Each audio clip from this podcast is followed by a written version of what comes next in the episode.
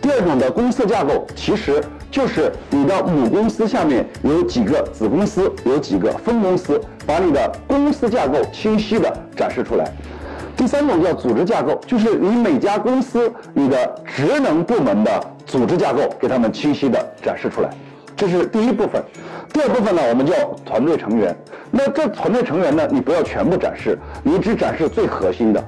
最重要的是，假如说你的团队成员里有一些有大公司背景的话，会为你的这个团队成员呢加分。比如说九茶生的操盘手就是原万达的副总裁，这为他招商起到了巨大的加分作用。